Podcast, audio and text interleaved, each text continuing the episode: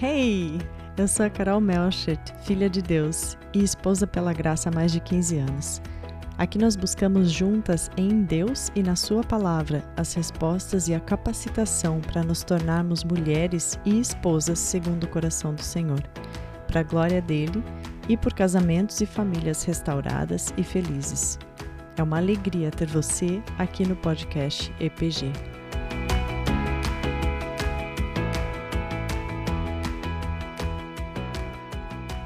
Esse é o segundo episódio da série de estudos compartilhados do livro de Ruth.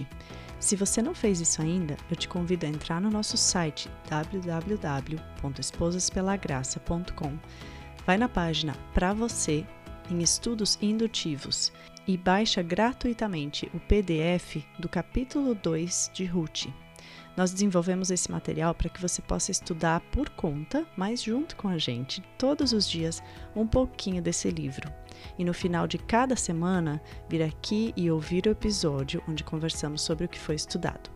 O material vai te guiar e te dizer exatamente que trecho você deve ler em cada dia e vai te sugerir perguntas baseadas no método indutivo de estudo da Bíblia para que você possa se aprofundar e refletir no texto. Então corre lá e baixa já o seu.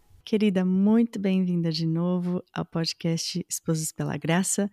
Nós estamos aqui de novo falando sobre o livro de Ruth, esse livro tão maravilhoso. A Ju está aqui conosco de novo. Obrigada, Ju, por estar tá aqui. É sempre um, uma alegria muito grande ter poder ter esses momentos de conversa com você.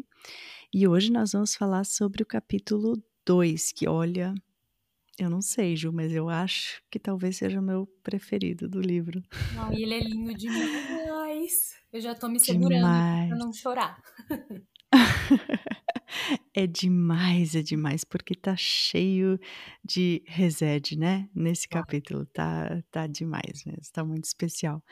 E se você está caiu aqui de paraquedas e não pegou o capítulo 1, volta um episódio e ouve o capítulo 1 que também tá super especial. A gente fez todo um pano de fundo, né? Todo o contexto histórico social do, do livro de Ruth, quando que aconteceu a história, quando que ele foi escrito, etc. Então, volta lá e ouve esse, esse episódio também que tá muito especial.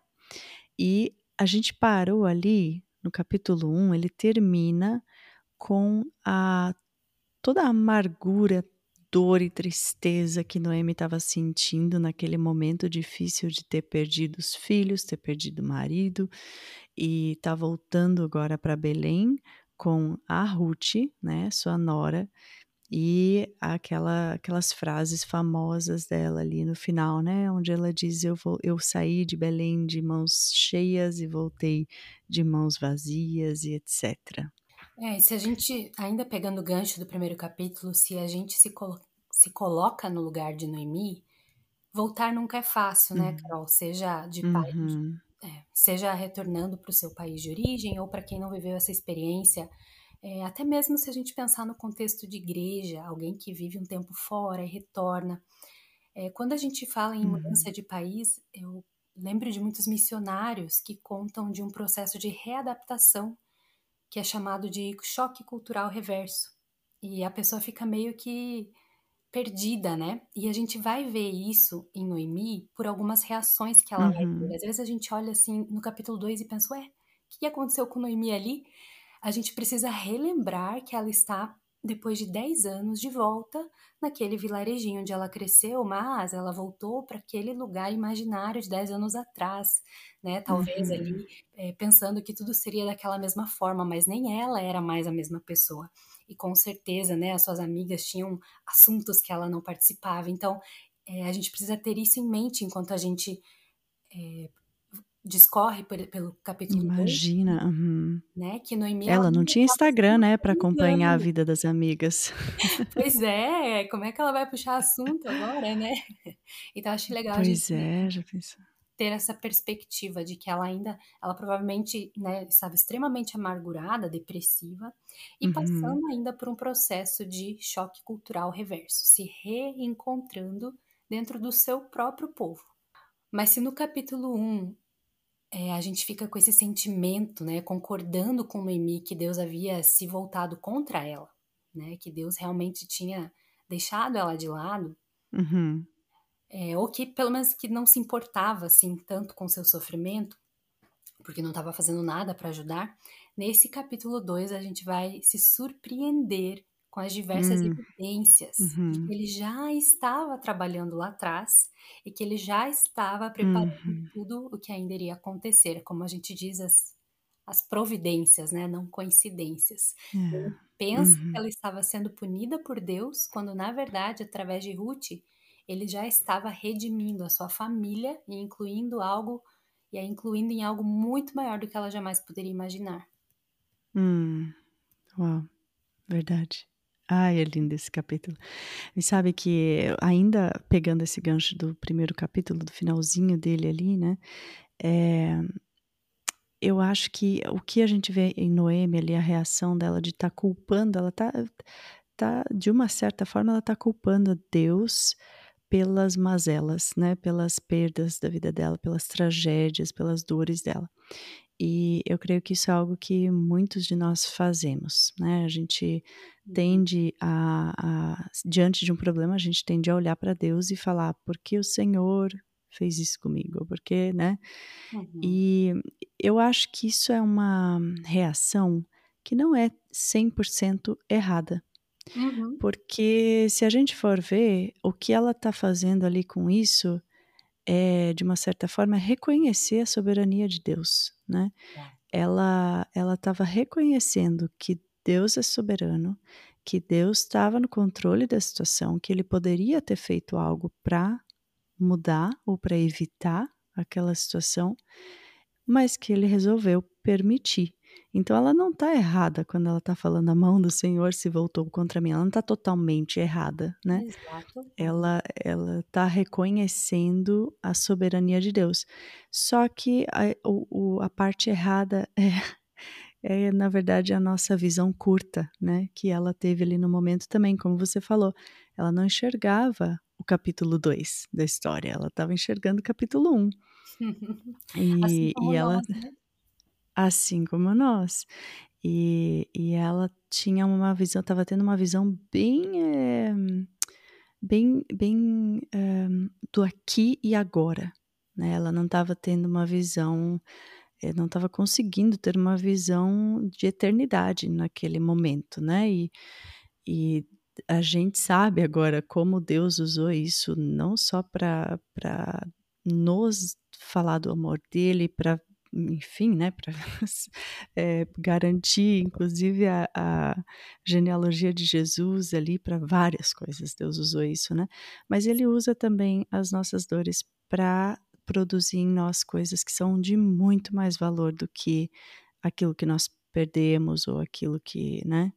Uhum. Então, ela ela foi bem humana ali agora, mas quem não é, né, Uhum. diante de uma situação assim, acho que creio que todas nós agiríamos igual, eh, ou parecido, né. Uhum. E e eu creio também que essa reação dela, ela não está totalmente errada, ela ela demonstrou ali temor ao Senhor nessa reação dela também. Uhum. E já que estamos redimindo a Noemi aqui, né, nesse episódio, já que é nós não a condenamos, eh, eu queria acrescentar Uhum. também que no Antigo Testamento inteiro, se a gente dá dá uma olhadinha pela perspectiva da teologia, não existia esse entendimento de que a bênção viria, eh, na eter na eternidade, né, a bênção É, vem uhum. nessa vida, nesse período. Sim. Então ela perdeu o marido, perdeu filhos, não tem netos, acabou, não tem Uhum. bênção pra ela, ela não teria Uhum. como enxergar além disso, né. Então é Uhum. muito importante, como a gente sempre fala, né, a Bíblia vai interpretando toda a Bíblia e o conhecimento bíblico a gente vai colocando uma gotinha, uma gotinha e acrescentando, e vai nos ajudando a entender o Uhum. contexto de uma forma mais clara. Uhum. É. É, a vida literalmente virou amarga pra ela, né, por isso que ela pede inclusive pra ser chamada de Mara, que significa amarga. E mas vamos pra parte boa da história então agora, Vamos pra lá. parte linda, né, e tão, ah, tão tão refrescante, tão maravilhosa dessa história que é o capítulo 2. Eu vou ler o comecinho do capítulo e a gente vai conversando sobre ele. Então, ali logo no primeiro versículo, diz assim: Noemi tinha um parente por parte do marido. Era um homem rico e influente, pertencia ao clã de Elimelec e chamava-se Boaz. Então, aqui a gente conhece o herói da nossa história, que é o Boaz. Suspiros aqui. Verdade, é o, é o galã da, da Bíblia. Eu falando com meu marido, ó, que agora, né, vão me entender mal, né? Eu falando com meu marido, ele falando, poxa, amor, mas não, Boaz é igual uma mulher virtuosa, né? É uma coisa assim mais igual, é um padrão muito alto, né? Muito mas, mas nossos maridos não estão tão distantes, né, Carol? São nossos bênçãos.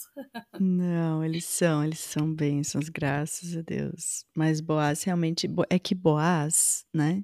Pra, vamos introduzir aqui uma, uma palavra que talvez não, não todas estejam familiarizadas com isso. Boaz, é, para a gente entender melhor aqui, ele é um tipo de Jesus na Bíblia. Porque essa história inteira, ela aponta para, aliás, a Bíblia inteira aponta para Jesus, né? E nessa história, entre nessa, nessa relação de entre Ruth e Boaz, nós vemos um prenúncio do que Jesus veio fazer com a igreja, com a sua igreja, né? E então realmente está cheio de exemplos disso aqui nesse capítulo. E acho que a primeira coisa que a gente pode citar, que me chamou a atenção, Ju, é quando fala ali na NVI que ele era rico e influente. É, eu, eu leio às vezes em inglês, às vezes em português e, e versões diferentes, né? E é interessante que numa versão em inglês eles chamam Boaz de um, um homem de honra, né? Um homem de valor, um homem de valor. Uhum. E à medida que a gente vai lendo esse capítulo, especialmente, e, e o próximo, a gente vai.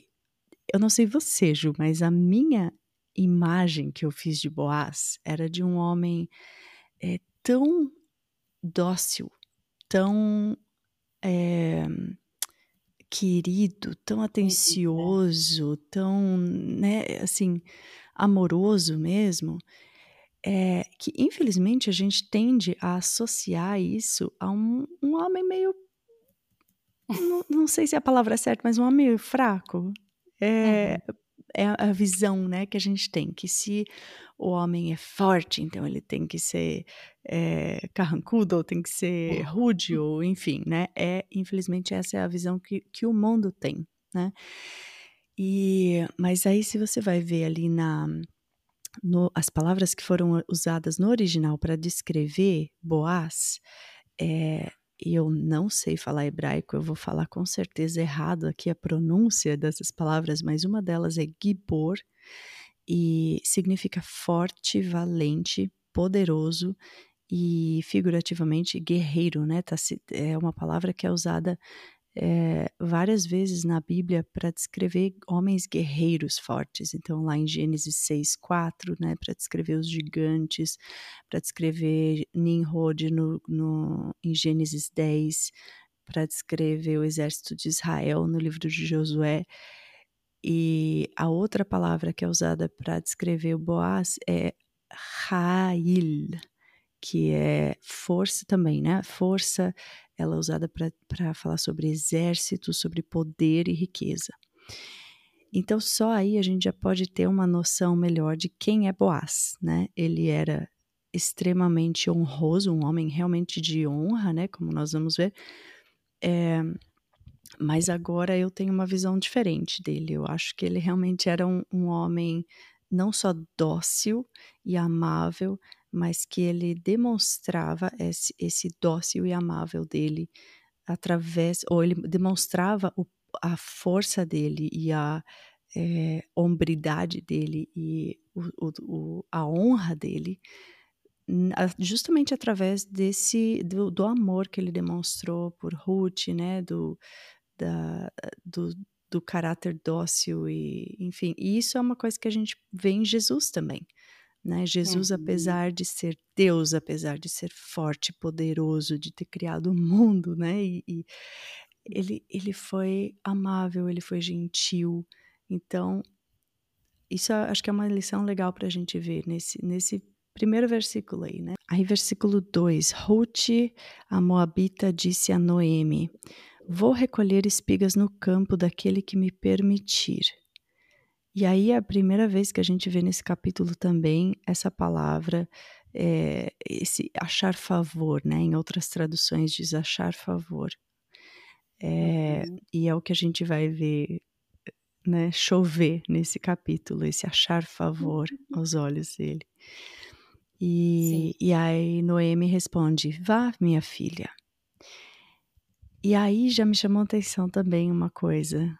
Um, essa palavra, minha filha, me chamou muita atenção.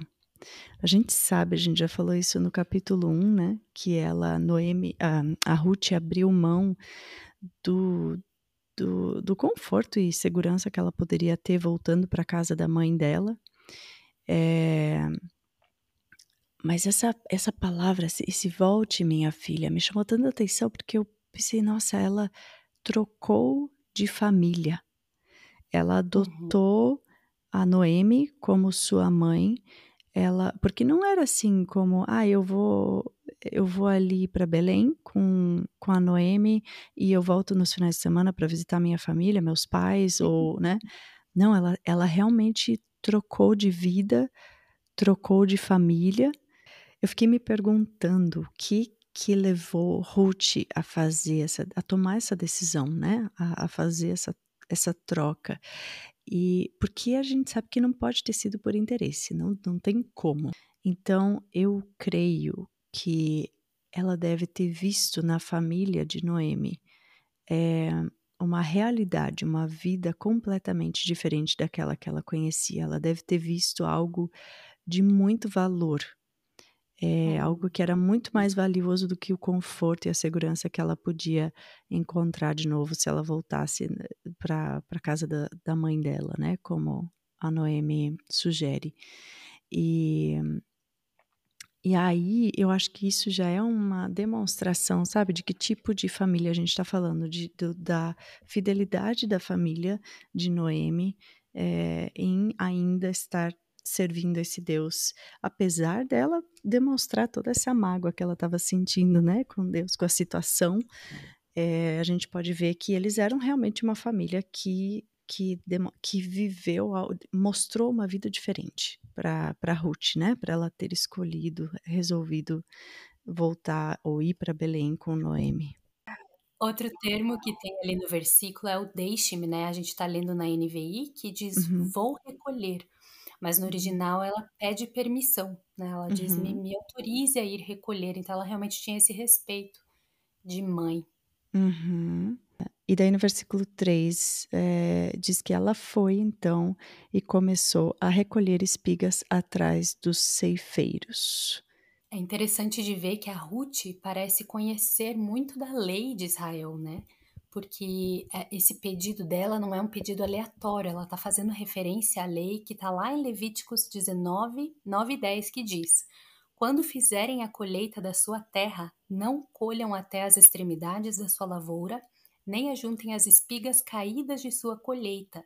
Não passem duas vezes pela vinha, nem apanhem as uvas que tiverem caído. Deixem-nas para o necessitado e para o estrangeiro. Eu sou o Senhor Deus de vocês. Então, é, ela sabia que os israelitas tinham essa lei, por mais que fosse num tempo em que eles não estavam cumprindo e muitos nem conheciam, nem se lembravam uhum. da lei, uhum. mas ela, uma estrangeira, conhecia e tinha essa esperança, essa expectativa de encontrar alguém que ainda fosse fiel ao Senhor e que a permitisse, né, fazer essa colheita assim como o próprio Deus tinha ensinado ao seu povo de não desamparar os necessitados. E é engraçado de saber também como que essa colheita acontecia. É como se fosse assim, eu ouvi um, um comentarista explicando que é como se fosse uma é, boias frias, né? Uhum. Eles vinham em galera, né? Então uhum. vinham os ceifeiros fazendo o trabalho e aquela coisa, eles escolheram numa fileira, ah, faltou ali, né, ficar alguns grãos, eles não podiam retornar para colher aquilo. Então as pessoas iam colhendo o que ficou para trás, o que caiu no chão, e era como se fosse um grupo de pedintes mesmo, né? Ou assim, vamos imaginar no nosso tempo, é, pessoas coletando é, material reciclável, algo nesse sentido, mas todos juntos. Né? Então uhum. era, era uma bagunça e um caos, e por isso que a gente se surpreende com a reação de Noemi de dizer, ah, vá, minha filha, e de não ter alertado a Ruth que, na verdade, por mais que ela pudesse ir e que ela precisasse ir, porque elas precisavam comer, alguém tinha que fazer alguma coisa, né, para o sustento delas, a Ruth estaria correndo um grande perigo de ser, é, de sofrer diversas violências, como estrangeira, como mulher que não tem família ali, né? Então a, a, Noemi, naquele momento, talvez, né, como a gente falou, ainda meio atordoada pela, uhum. pela readaptação, nem se tocou que ao dizer vá minha filha, ela estava pondo a, a, própria filha, né, do coração em perigo. Uhum.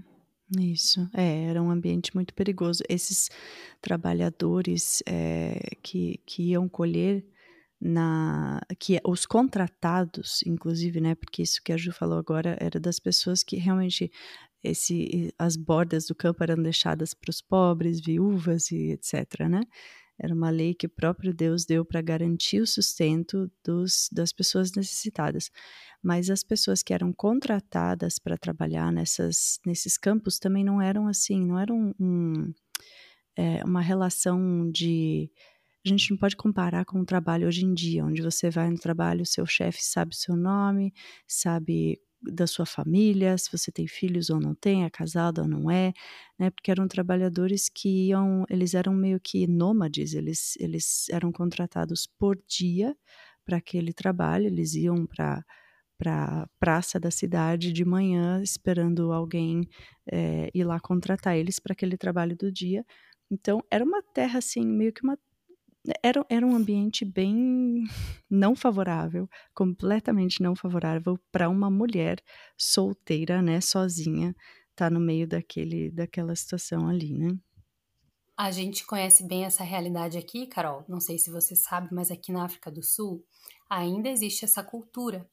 Né? Então, por exemplo, nós vivemos por quatro anos numa região de vinhedos e nós plantamos uhum. uma igreja é, nos, nos, vilarejos, com trabalhadores dessas fazendas. Então, a realidade é muito parecida ainda hoje. O que, que acontece? Tem a, a, a, estação de trabalho, né? tem os trabalhadores uhum. contratados que moram lá dentro, mas tem a época da colheita. Na época da colheita, o, o gerente da fazenda ele vai na township ou nas comunidades com uma é, com uma baque que a gente chama é uma, uma caminhonete uhum. e ele vai todo dia cedinho e tem tipo pontos de encontro. Então tem várias pessoas locais, imigrantes legais, que ficam lá esperando o trabalho. E eles sobem naquele carro sem saber para onde estão uhum. indo, na esperança de trabalhar naquele dia, sem nenhum uhum. contrato, sem nenhum tipo de proteção. Agora, né, são obviamente sempre homens. A, a, Existem mulheres que vão, uhum. mas aí elas geralmente vão assim com conhecidas também. É muito raro ir uma mulher sozinha pular naquele carro, é muito perigoso para ela. E eu tava contando a história de uhum. Ruth um uhum. dia para as meninas adolescentes nessa igreja, né, que a gente estava plantando. E quando eu contei o que aconteceu com a Ruth, a expressão no rosto delas foi muito clara de que ainda hoje, aqui, né, nessa realidade, nossa, não seria nada inteligente seria uma loucura. mulher estrangeira é, uhum. ela saberia que, que alguma coisa de errado aconteceria e que é muito perigoso. É perigoso, inclusive, para quem mora nesses vilarejos, né? É, a gente sabe de uhum. muitos casos de, né, de, de, de, de, abusos, de violência, mas quanto mais para alguém uhum. que ninguém sabe nem o nome. E, e aí, ali na continuação do 3, então, diz casualmente essa palavra acho que também não traduz exatamente o que quer dizer. Ele, é, outras traduções dizem é, como se fosse assim, por acaso, né? Que a gente sabe que não foi nada por acaso. Mas casualmente, a Ruth entrou justo na parte da plantação que pertencia a Boaz, que era do clã de Limelec. E naquele exato momento, nosso Deus é o Deus do exato momento é, às vezes não parece pra gente, né? A situação para elas parecia totalmente perdida, mas a gente vai ver que, que o, Deus, nosso Deus é o Deus do, do não por não é o Deus do por acaso, do acaso, e ele é o Deus do momento exato, do momento perfeito. Então, naquele exato momento, Boaz chegou de Belém e saudou os ceifeiros. O Senhor esteja com vocês. E eles responderam: O Senhor te abençoe. E Boaz perguntou então ao capataz dos ceifeiros: A quem pertence aquela moça? Aqui eu acho que foi uma sondada, hein, Carol? O que, que você acha? sabe, sabe, sabe, tipo, adolescente assim, que chega. Ah, que legal! E qual é o nome do seu namorado? assim, tá disponível? Quem, quem que é aquele ali? É. Ai, ai, ai. Vieram várias memórias agora.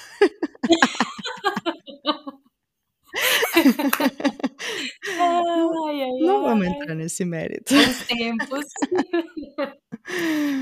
ai, ai. Sabe o que, que me lembrou esse versículo, Ju? Ah. Agar no deserto. Gênesis 16, 13. Tu és o Deus que me vê. Uau. Esse versículo para mim é Deus dizendo para Ruth: Eu sou o Deus que te vê. Porque Boaz Gente, primeiro, né, como a gente a gente explicou ali que provavelmente aqueles trabalhadores eh, eram vários, né, eram homens e mulheres que não necessariamente Boaz conhecia cada um deles. Então ele realmente Uhum. demonstrou o interesse em especial pela Ruth ali, né, ele poderia não ter notado, né, ela não era provavelmente o único rosto desconhecido para ele ali. Mas Sim. o nosso Deus é o Deus do exato momento e Ele é o Deus que nos vê. Ele é o Deus que vê as mulheres que estão desesperadas, que estão achando que ninguém mais está vendo elas aquele, no meio da multidão. Deus é o Deus hum. que nos vê. Que lindo isso. Uhum. E a gente às vezes é, a gente já quer, né, ver o romance nessa história, mas na verdade tem muito mais a ver com o que você falou, muito mais a ver com o olhar do próprio Deus do que de Boaz. Uhum. Até porque é, a gente vai ver depois, quando ele fala com ela, que ele chama ela de minha filha. Isso. Então ela era uma jovenzinha, uhum. né? Talvez ele tinha. Não, não fica claro no texto que, por mais que a gente queira acreditar que já foi aquele amor à primeira vista, uhum. talvez tenha sido um interesse, né? Uhum. Mas a, o, um, o romance nessa história ele não é tão óbvio e tão imediato, é algo que vai ser criado pelo próprio Deus também, uhum. com o tempo. Isso, é, eu, eu, eu acho que é, foi mais dessa. Bom, agora é achismo total aqui, né? Mas eu. É, sabe por quê? A hora que ela vai. A gente já vai dar spoiler aqui do próximo episódio, mas no capítulo 3, quando ela vai. É, obedecer às ordens de Noemi lá e, e se apresentar a ele basicamente pedir ele em casamento, né? É, ele pergunta quem é, quem que tá aqui, né? Então, isso me faz pensar assim que eles não eram tão familiarizados um com o outro, sabe? Uhum. Que eles não tinham assim, né? Não, a, até porque naquela época não, não era uma coisa comum, assim, o cara, ah, então vou demonstrar interesse, vamos sair para tomar um café no shopping juntos e, e conversar e tanana. Então, é, eu acho, eu, eu também acho que, que o romance ele foi se desenvolvendo com o tempo aí, que tudo isso, esses sinais aqui, cada, cada entre aspas, por acaso que acontece nesse capítulo aqui, é provisão divina e cuidado de Deus na vida delas ali, né? Deus orquestrando toda essa história maravilhosa. E eu gosto do jeito que o autor desse livro ele constrói assim os personagens, né? A forma que ele descreve esses personagens que existiram de verdade, né? Uhum. É, porque Ruth é como uma imigrante legal no nosso tempo. Ela é uma de fora, ela é uma sem voz, né? alguém uhum. que não teria voz, não teria espaço, uma invisível. Uhum. Enquanto Boaz é o oposto, ele é alguém com posses, respeitado. Quando ele fala, ele é ouvido, ele Sim. é o patriarca, né? Uhum. Nisso eles eram opostos, mas o autor do livro faz questão de usar a mesma palavra, que é a hebraica também. Eu vou pronunciar como a gente fala em português, que seria Goel, né? Uhum. Mas é mais parecido, acho que com a pronúncia do alemão ali, que é o resgatador. Ele usa para os dois, quando fala da Ruth e quando fala do Uhum. Boaz. Uhum. Então, de, o autor ele tem esse cuidado de igualar a nobreza deles, uhum. né?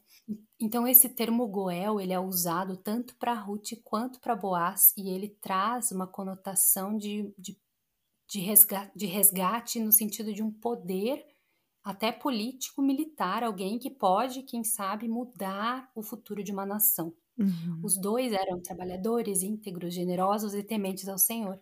Então, ao mesmo tempo que o texto nos mostra como opostos eles eram, ele nos mostra como é, o Senhor nos iguala, né? Uhum. E o que é ainda mais incrível é que esse mesmo Boaz era filho, você lembra de quem, Carol? Uhum. De Raab. Então, Raab, ela era uma estrangeira, não era uma israelita, né? Ela morava em Jericó e acredita-se, ela tinha uma pousada e acredita-se que ela, inclusive, se prostituía. Inclusive, tem versões da Bíblia que uhum. são bem explícitas, né? Raab, a prostituta, a meretriz. Uhum. Mas que, de uma forma ousada e cheia de fé no poder do Deus de Israel, ela, que só tinha ouvido falar em tudo que ele fez, uhum. colocou a uhum. própria vida em risco para proteger os espias de Josué, né? Na uhum. conquista da terra. E o fato de Boaz ser filho dessa mulher também pode ser um sinal da previdência de Deus, preparando o coração dele para ter um olhar é, diferenciado pelas estrangeiras do uhum. que um uhum. israelita raiz, vamos dizer, teria. Uhum. Percebe como parece que Deus já estava cuidando dos mínimos detalhes, mas com certeza Noemi não fazia nem ideia. Uhum. Verdade. Bom, então ela chegou, ela, é, o capataz, né, explica ali para Boaz quem ela é e diz inclusive que ela chegou cedo e está em pé até agora. Só sentou-se um pouco no abrigo. Só aí a gente já vê um pouquinho também do caráter de Ruth, né? E no versículo 8, então, é onde a gente está. Disse então Boaz a Ruth: Ouça bem, minha filha, não vá colher noutra lavoura, nem se afaste daqui Fique com minhas servas. Preste atenção onde os homens estão ceifando e vá atrás das moças que vão colher. Darei ordem aos rapazes para que não toquem em você. Quando tiver sede, beba da água dos potes que os rapazes encheram. Ela inclinou-se e, prostrada com o rosto em terra, exclamou: Por que achei favor aos seus olhos a ponto de o Senhor se importar comigo, uma estrangeira? Ai, que lindo. é incrível, é, é incrível. Carol, eu fico eu fiquei comparando a reação de Boaz com a reação de Noemi. Uhum. Né? A Noemi é, falou, vai minha filha, e ele fala com o mesmo uhum. termo, com o hum. mesmo carinho, né? Vá minha filha, mas ele dá os conselhos que a gente esperava que Noemi, né, se estivesse ali numa melhor fase de vida, fosse dar para ela. E eu fico pensando como muitas vezes na nossa vida também, né, algumas pessoas falham com a gente, uhum. ou falham com as nossas expectativas. Uhum. Mas como Deus não vai deixar que esse cuidado necessário fique faltando, ele vai levantar alguém uhum. para alertar, para trazer um, né? É a família na fé mesmo, a família que nós encontramos, né? Muitas vezes as nossas famílias, nenhuma família é perfeita, mas muitas vezes as nossas famílias são muito negligentes em algumas questões e Deus levanta pessoas para que possam ter esse cuidado pelas nossas vidas. Uhum. Bom, e Boaz responde então ali para ela, né, no, no versículo um, ah, 11. Contaram-me tudo o que você tem feito por sua sogra, depois que você perdeu o seu marido, como deixou seu pai, sua mãe e sua terra natal, para viver com um povo que você não conhecia bem. O Senhor lhe retribua o que você tem feito, que seja ricamente recompensada pelo Senhor, o Deus de Israel, sob cujas águas você veio buscar refúgio. Ai, meu Deus! Boaz, além de tudo, era um baita de um poeta e um baita de um teólogo, né? Verdade. Ô, minha amiga acordou seu baby de novo, agora eu ouvi. Sim, ele tá lá. Jesus. É como se Boaz estivesse comparando Ruth com Abraão, né? Que é o patriarca, o pai da fé, que uhum. deixou a sua terra, a sua parentela. Uau, ele tá realmente, ele tá gerando uma admiração muito grande por essa mulher. Uhum. E essa outra expressão maravilhosa, que eu, eu realmente me emociono toda vez que eu leio, é quando Boaz diz para ela: é como se ele falasse assim, né? Eu sei que você não veio buscar a minha ajuda, Uhum. mas sim a ajuda do próprio Deus, o refúgio do próprio Deus. E ele usa o termo o Deus de Israel, sob cujas asas você veio buscar refúgio. E eu lembrei do Salmo 91, que é posterior, mas que parece traduzir exatamente o que Boaz estava querendo dizer, é quase como se Boaz estivesse profetizando. Eu acredito, na verdade, que Boaz estava profetizando naquele momento. Né, porque as palavras dele foram assim muito certeiras. Uhum. E o Salmo 91 diz: Aquele que habita no esconderijo do Altíssimo e descansa à sombra do Todo-Poderoso, pode dizer ao Senhor: Tu és o meu refúgio e a minha fortaleza, o meu Deus em quem confio. Uhum. Ele o livrará do laço do caçador e do veneno mortal, ele o cobrirá com suas penas e sob as suas asas você encontrará refúgio. A fidelidade dele será o seu escudo e protetor. E daí o salmo lindo que nós conhecemos continua, mas no final ele diz: Ele clamará a mim e eu lhe darei resposta, e na adversidade estarei com ele, vou livrá-lo e cobri-lo de honra. Vida longa eu lhe darei e lhe mostrarei a minha salvação. Glórias Uau, a Deus. É lindo, como é lindo a gente Uhum. saber que o nosso Deus nos vê Uhum. E que sob as asas dele é esse refúgio que nós encontramos. É muito mais do que nós precisamos, é muito mais do que nós esperamos. Esse Uhum. é o Deus de Ruth e esse é o nosso Deus. Uhum. Glória a Deus. E nesse, nesses, a gente, vamos ler o 13 também, né? E, onde diz, é, e disse ela, continue eu a ser bem acolhida. É, aqui de novo, em outras Bíblias, né, em outras versões, diz, é, onde é, que, ela, que ela recebeu favor, né? Ganhou favor. Continue eu a, a ganhar favor, meu Senhor. O Senhor me deu ânimo, outras versões traduzem como conforto, me confortou e encorajou sua serva.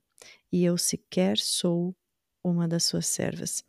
E, e só nesses últimos versículos que nós vê, lemos aqui, a gente pode ver essas características de Jesus, que é o nosso redentor, né, na, na vida ali de, de Boaz e nas, nas, nas atitudes dele com Ruth.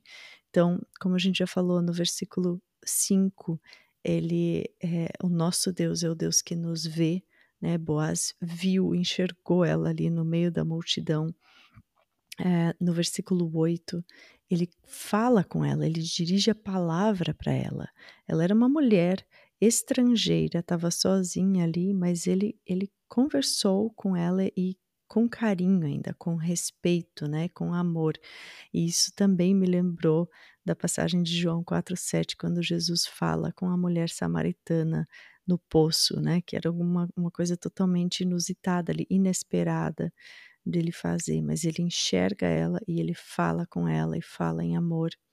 No versículo 13, ele conforta ela, né, como ela mesma diz, e um pouquinho mais para frente a gente vai ver que ele ainda alimenta ela, ele toma cuidado dela em tantos sentidos, né? E ele protege ela, porque ele diz no, no versículo 14, é, na hora da refeição, Boaz lhe disse: Venha cá, pegue um, um pedaço de pão e molhe-o no vinagre. E quando ela se sentou junto deles ali, Boaz ainda deu é, grãos tostados para ela, ela comeu até ficar satisfeita e ainda sobrou. E no versículo 15, quando ela se levanta para continuar o trabalho dela, Boaz deu ordens aos outros servos, dizendo: mesmo que, elas, que ela colha entre os feixes, ou seja, mesmo se ela sair das bordas do campo ali, que é o lugar para os pobres, não a repreendam. Ao contrário, se vocês estiverem colhendo, tirem para ela também e, e deixem é, cair alguns feixes para que ela os recolha e não a impeçam. Então, olha quanta coisa Boaz demonstra ali por ela que Jesus, na verdade, faz por nós, pela sua igreja. É a proteção, é o cuidado, ele nos alimenta, ele nos sustenta, ele, ele nos protege, ele nos, nos enxerga, ele fala conosco, dirige a palavra a nós, mesmo nós não sendo. A gente pode até repetir ali a frase de Ruth, né? No versículo 13. E eu sequer sou uma de suas servas, né? Quem sou eu? Quem sou eu para Jesus olhar para mim, para Deus olhar para mim, estrangeira? Não, não era parte da família, mas eu fui adotada e ele me vê e ele fala comigo, ele dá a sua vida por mim. Uau. E Boaz ele também é um exemplo de como nós, como povo de Deus, devemos agir com esses estrangeiros e vulneráveis ainda hoje. Uhum. Nós precisamos entender que ele era um homem nobre e por mais que a gente goste de pensar que foi tudo, né, pelo amor romântico, como a gente falou antes, todas essas atitudes dele tinham muito mais a ver com a sua fé, com o seu caráter, com a sua fidelidade a Deus. Uhum. E ele faz, né, em todo o seu agir, em tudo que ele em tudo que ele faz, ele transforma suas terras, os seus trabalhadores em um modelo do que uma comunidade de fé deveria fazer, uhum. que é se uhum. levantar pelos marginalizados. Ele é a prova de que nós podemos viver uma vida piedosa em meio a uma sociedade perversa uhum. e de que é sim possível permanecer fiel a Deus e aos seus princípios, mesmo em meio a uma cultura individualista. Uhum. Amém. Muito é, bom. Boaz é um, um exemplo para nós, né? Não é alguém para a gente suspirar mais, é alguém para a gente imitar. Isso, Boaz e Ruth, né? Aliás, eu escrevi, eu fiz um comentário também ali na hora que eles se encontram, né? E se conhecem e que ele diz para ela: Eu ouvi, eu ouvi, me contaram tudo que você tem feito. Ou seja, ele já, já tinha ouvido boatos sobre ela ali, né? Já tinha notado ela. E. Hum é a cena perfeita, né? É tipo o sonho de toda toda menina, toda mulher na idade assim de começar a namorar e tal, encontrar um homem de valor, um homem honroso e o que o homem também possa encontrar uma mulher. É, na verdade é o nosso desejo para todos os casamentos, né? Que sejam duas almas ali que se encontram e que tenham eles tinham na verdade os dois, eles eram como a Ju falou, eles eram assim porque eles estavam é, com os olhos fixos naquele Deus de Israel. E então que os nossos relacionamentos também possam ser assim, né? Esse é o meu meu desejo. Não é só um romance idílico, né? É uma é, é algo que a gente pode ter também no nosso casamento, se os dois estão com os olhos no mesmo lugar. E que antes de nós queremos que os nossos maridos sejam Boaz, que nós sejamos Ruth, né? Bom, vamos para frente então. Versículo 17. E assim Ruth colheu na lavoura até o entardecer. Depois de ter o dia inteiro trabalhado, ela debulhou o que tinha juntado. E foi quase, a Bíblia diz aqui, quase uma rouba de cevada. Isso é mais ou menos, é, varia bastante, né? Mas é de 20 a 40 litros. Aí ela carregou isso para a cidade, de volta para o povoado ali. E sua sogra viu quanto Ruth tinha colhido quando ela lhe ofereceu o que havia sobrado da refeição.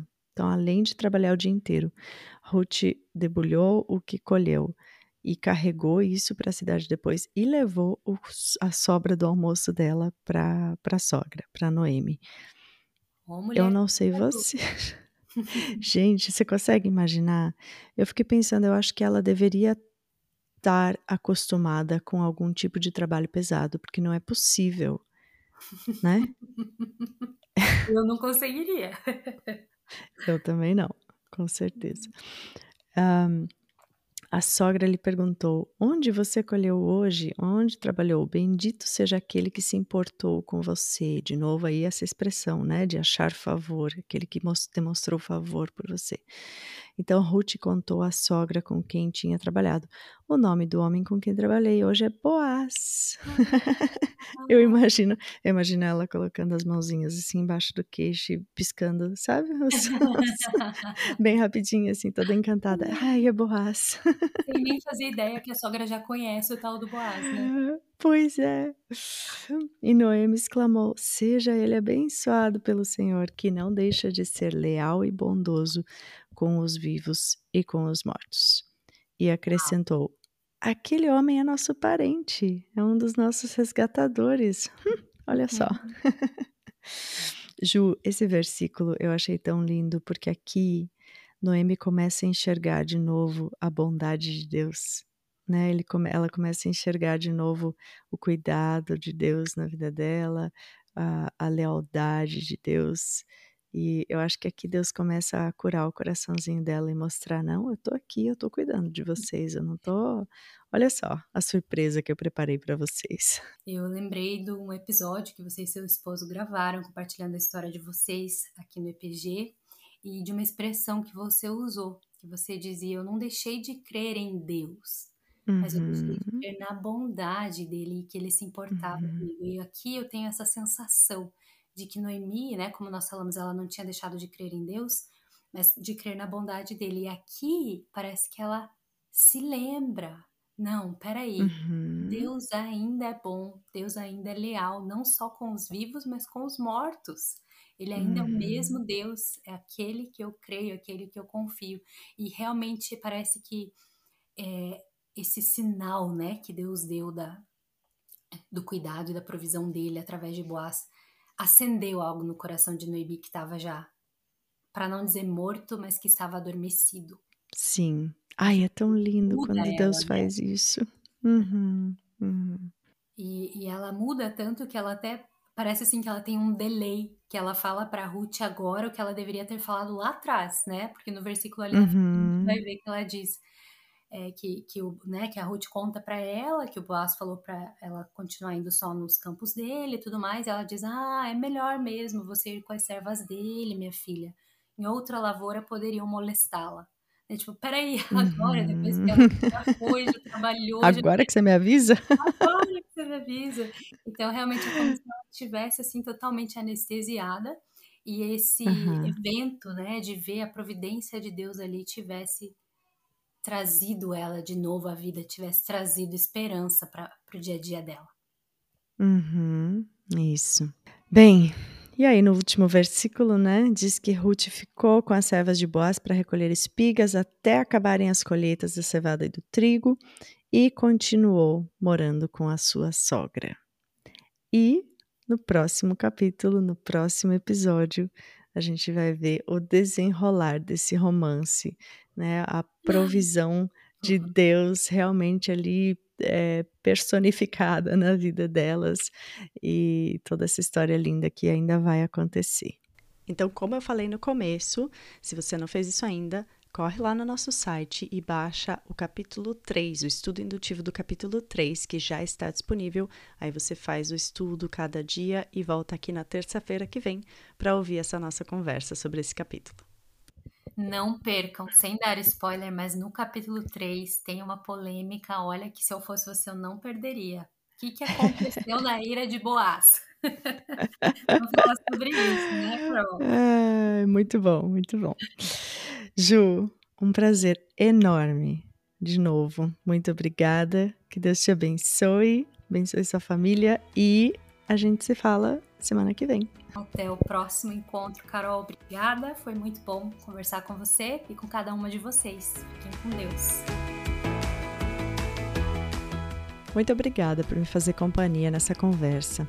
A gente está também no Instagram, no arroba Esposas Pela Graça, sem cedilha, só o C. Se esse episódio te falou coração, te abençoou de alguma forma, conta para mim lá no Instagram e compartilha com alguma amiga que você acha que pode ser abençoada também por essa mensagem. E a minha oração é para que a sua família, o seu relacionamento, o seu casamento possam refletir a glória e o amor de Jesus no mundo.